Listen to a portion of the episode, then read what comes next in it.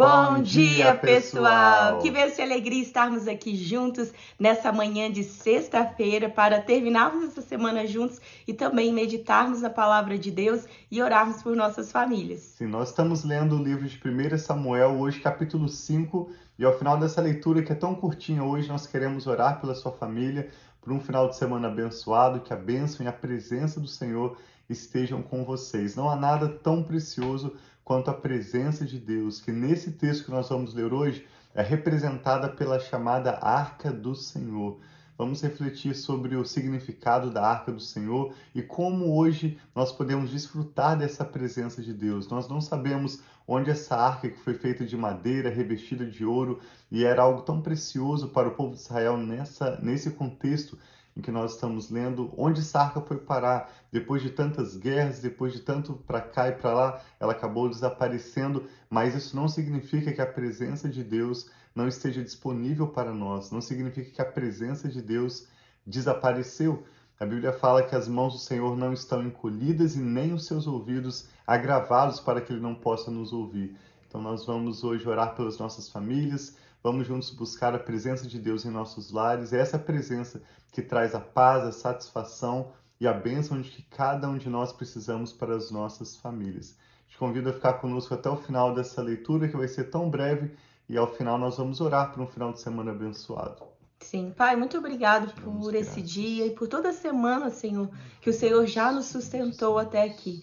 Nós queremos apresentar esse momento devocional, toda essa leitura e tudo aquilo que o Senhor quer nos ensinar no dia de hoje. Obrigada, Pai, pelas famílias aqui unidas em oração conosco, que o Senhor possa ficar conosco e nos abençoar e abrir o nosso entendimento, Pai, em nome de Jesus. Amém. Amém. Assim seja. Diz assim então, 1 Samuel capítulo 5, nós acabamos de ler ontem sobre a morte do sacerdote Eli, seus filhos Ofni e Finéias, e à medida em que esses homens ímpios morreram, e Eli, que serviu também como um mentor para Samuel, esse menino então crescendo, Samuel continua aprendendo a ouvir, discernir a voz de Deus, e depois dessa batalha com os filisteus, e Samuel, na verdade, está liderando o povo de Israel em um momento difícil, como hoje que Israel está em um contexto de guerra, com várias famílias em luto, e diz 1 Samuel 5 que depois que os filisteus tomaram a arca de Deus, eles a levaram para de Ebenezer para Asdod, e a colocaram dentro do templo de Dagon, o deus deles, ao lado da sua estátua. Quando o povo de Asdod se levantou na madrugada seguinte, Lá estava Dagon, caído com o rosto em terra, diante da arca do Senhor. Que interessante. Esse texto também mostra esse contexto de batalha espiritual. A arca do Senhor, representando a presença de Deus, é trazida para dentro do templo desse falso Deus que tinha ali uma grande estátua. E na manhã seguinte, quando eles chegaram lá, misteriosamente essa estátua de Dagon estava caída com o rosto em terra. O que será que isso quer comunicar para nós?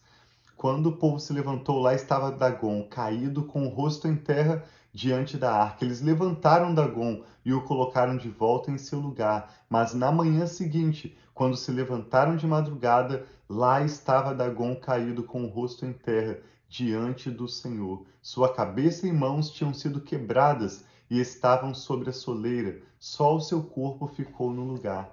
Por isso, até hoje, os sacerdotes de Dagon e todos os que entram em seu templo em Asdod não pisam na soleira. Depois disso, a mão do Senhor pesou sobre o povo de Asdod e dos arredores, trazendo devastação sobre ele e o afligindo-os com tumores. Quando os homens de Asdod viram o que estava acontecendo, disseram: A arca do Deus de Israel não deve ficar aqui conosco, pois a mão dele pesa sobre nós e sobre o nosso Deus Dagom. Então reuniram todos os governantes dos filisteus e lhes perguntaram: O que faremos com a arca do Deus de Israel? Eles responderam: Levem a arca do Deus de Israel para Gate. E então levaram a arca do Deus de Israel.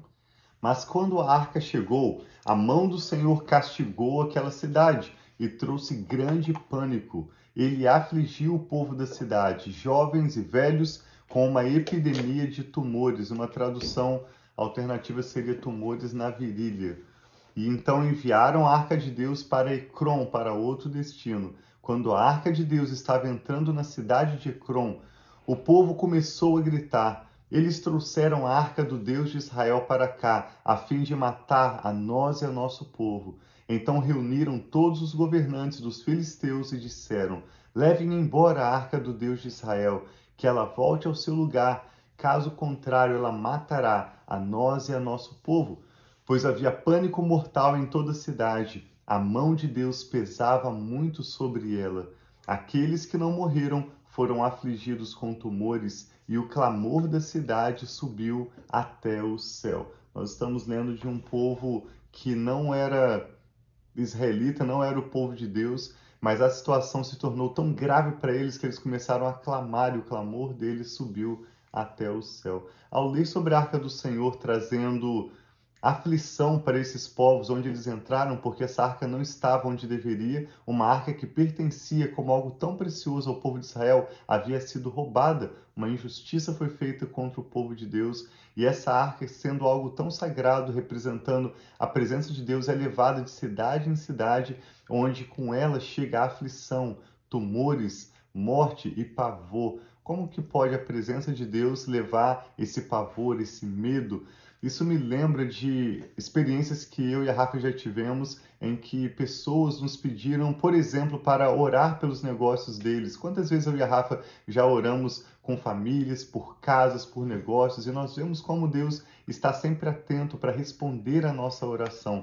Mas uma vez que existe algo errado acontecendo dentro de um negócio, uma vez que você quer envolver a palavra ou a presença de Deus em um lugar onde há injustiça, onde há coisa errada, a consequência vai ser uma manifestação de Deus. Se Deus tem um ambiente onde ele pode derramar a bênção dele, uma maior prosperidade, uma maior paz vai acontecer.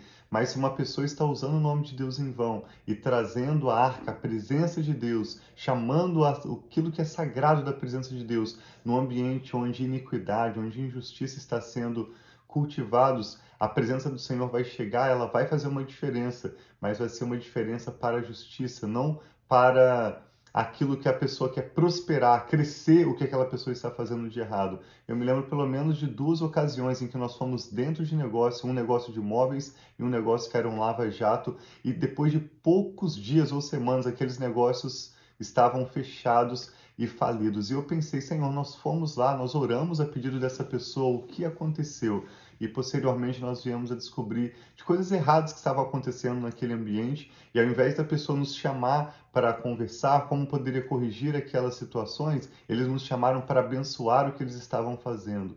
Então a arca do Senhor ela vai trazer uma diferença, a presença do Senhor vai trazer uma diferença, mas cabe a nós prepararmos esse ambiente, é o nosso convite para você hoje. Prepare o seu coração, prepare a sua casa, como nós fazemos aqui em casa, né? Como que cada mês nós limpamos a casa, organizamos. Sempre oramos. limpa a casa. Como a cada vez. Mais de tempo Mas é algo tempo especial. nós fazemos uma faxina especial, nós oramos a Deus perguntando se há algo que nós precisamos tirar da nossa casa, nós ungimos a nossa casa com óleo, apenas compartilhando da nossa própria experiência e nós preparamos com honra o ambiente para recebermos bem a, a presença de Deus. Então, que a presença do Senhor seja invocada sobre a sua vida, sobre a sua casa, mas que haja um ambiente de honra, um ambiente para receber a arca do Senhor na sua vida e no seu lar com dignidade. Amém. Então, que nós possamos honrar essa presença de Deus na nossa vida, no nosso lar, realmente, como o Tiago disse, sendo o nosso lar esse lugar acolhedor, não somente da nossa família, mas que seja um lugar onde Deus tenha liberdade Amém. de trazer a bênção, de trazer a presença dele, a unidade.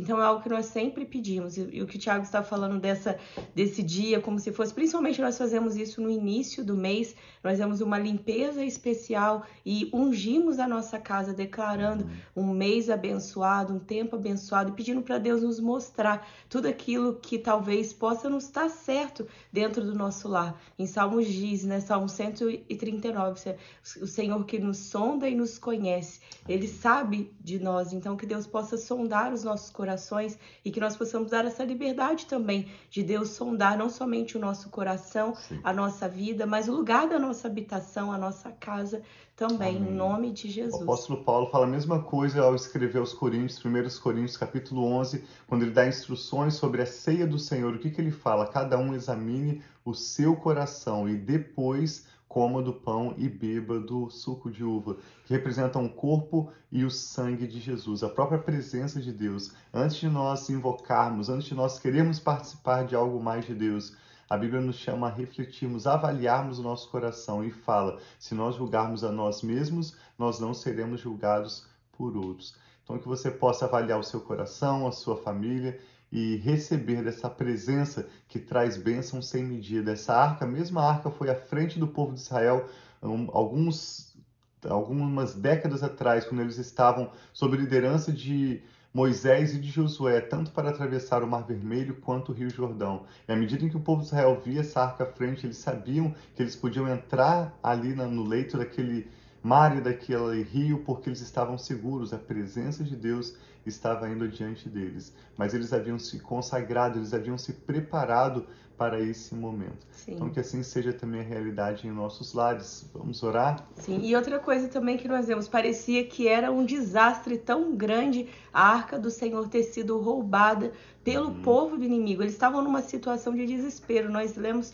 onde sobre Eli, Eli morreu, seus filhos, a Nora também ao dar à luz a um menino, e a arca tinha sido roubada tantas coisas, mas nós vemos que ainda quando parece que o povo de Deus que está ali clamando ao Senhor está passando por dificuldade, por derrota, Deus ainda está cumprindo os planos dele, as promessas dele. Então, essa, essa mensagem de esperança que a cada dia, quando eu e o Thiago sentamos aqui na frente da câmera para declarar essa live, nós trazemos esperança através da palavra para as nossas vidas, para a nossa família e queremos que isso seja o mesmo sobre a sua vida e a sua Amém. família. Ainda que as circunstâncias possam não parecer as mais favoráveis, mas Deus, ele é sempre fiel e ele está cuidando e nós vamos ver o desencadear dessa história, né, meu amor? Sim, vamos orar juntos. Pai, nós te damos graças Isso, pela sua Jesus. bondade, pela sua fidelidade. Tua palavra fala sobre a sua bondade e a sua severidade, mesmo quando o Senhor é severo, como nós vemos nesse texto, mesmo quando o Senhor age com justiça, o Senhor continua sendo bom em todo o tempo, em seus propósitos, em suas promessas, o Senhor é fiel e nós te damos graças. Te louvamos pelas vezes em que o Senhor nos abençoa, pelas vezes em que o Senhor nos permite reavaliarmos o nosso coração e abrirmos as portas do nosso coração e do nosso lar para darmos as boas-vindas ao Teu Espírito Santo. Amém. E te agradecemos pelas vezes em que o inimigo vem contra as nossas vidas e o Senhor transforma em bênção todo o plano do maligno. Amém, Obrigado Senhor. por cuidar das nossas vidas como pai. bom pastor, como Deus fiel, como aquele que cuida das nossas vidas em cada detalhe. Nós te louvamos em nome de Jesus. Oramos por essa pessoa que está conectada conosco agora, pedindo que o Senhor nos dê a cada um de nós e a essa pessoa que ora conosco, a sua família, oportunidade de avaliarmos o nosso coração. Abra os nossos olhos, ó Pai, e nos dê olhos para ver. Abre os nossos ouvidos e nos dê ouvidos para ouvir. Sim, nos pai. dê um coração de entendimento, livrando-nos de toda cegueira espiritual, Amém, de toda Senhor. indiferença. Nos Amém, dê revelação, Senhor. Pai, do que precisa ser ajustado em nossas vidas e em nossa assim família. Seja, e manifesta a tua presença que traz vida e vida abundante, que traz fé, que traz esperança verdadeira que traz a paz que, que excede todo o entendimento humano, está acima do que nós podemos compreender, mas nós podemos desfrutar de tamanha satisfação quando a presença do Senhor se manifesta em nossas vidas, em nosso lar. Que a tua presença venha para trazer cura àqueles que estão enfermos, para trazer libertação àqueles que estão tão oprimidos hoje e para abrir portas e trazer maior prosperidade, como a sua arca sempre foi para o povo de Israel traga a santidade da tua presença, a manifestação da sua glória para os nossos lares. Nós oramos por isso, pedimos um final de semana abençoado. Amém, que o Senhor nos ajude, Jesus. Pai, a concluirmos o que nós temos ainda para essa semana, para desfrutarmos um tempo de qualidade, bom descanso com a nossa família nesse final de semana que está chegando. Continuamos orando pelo povo de Israel, que o Senhor use, Pai, o que o inimigo tem feito contra Israel, as acusações, os ataques. Reverta, Pai, em bênção para o povo de Israel. Amém, Desperta Senhor, o coração do teu povo para clamar ao Senhor, para se voltar Sim, para o Senhor, em Senhor e ver como o Senhor fez tantas milhares de vezes o teu livramento, a tua salvação Sim, e o cumprimento Senhor. das tuas promessas. Amém, Nós Senhor, abençoamos nós Israel com paz e prosperidade. Amém, Oramos por Senhor. todos direto e indiretamente envolvidos neste conflito, Sim, pedindo Pai. a tua bênção, Pai, salvação àqueles que sinceramente têm buscado se alinhar aos teus propósitos. Te damos graças e oramos em nome do Senhor Jesus. Amém. Então tem um dia muito abençoado, um final de semana abençoado também. Amanhã é o dia- nosso dia de descanso, nós não fazemos a live, não acordamos tão cedinho, que nós acordamos 5 horas da manhã para estar aqui com vocês, que é às 6 horas aqui de Alcin. E, mas nós vamos voltar no domingo, né, meu? Sim, Se às Deus 8 quiser. da manhã, horário de Brasília, 6 horário central aqui dos Estados Unidos, 8 da manhã de Brasília, de domingo a sexta. Convide mais pessoas para participar conosco. Essa leitura ainda vai se tornar tão mais interessante. Temos tanto a aprender com as vidas de Samuel, depois a liderança de Saul, Davi. É o que nós vamos ver no restante da leitura de 1 Samuel. Deus os abençoe e nós amamos muito vocês.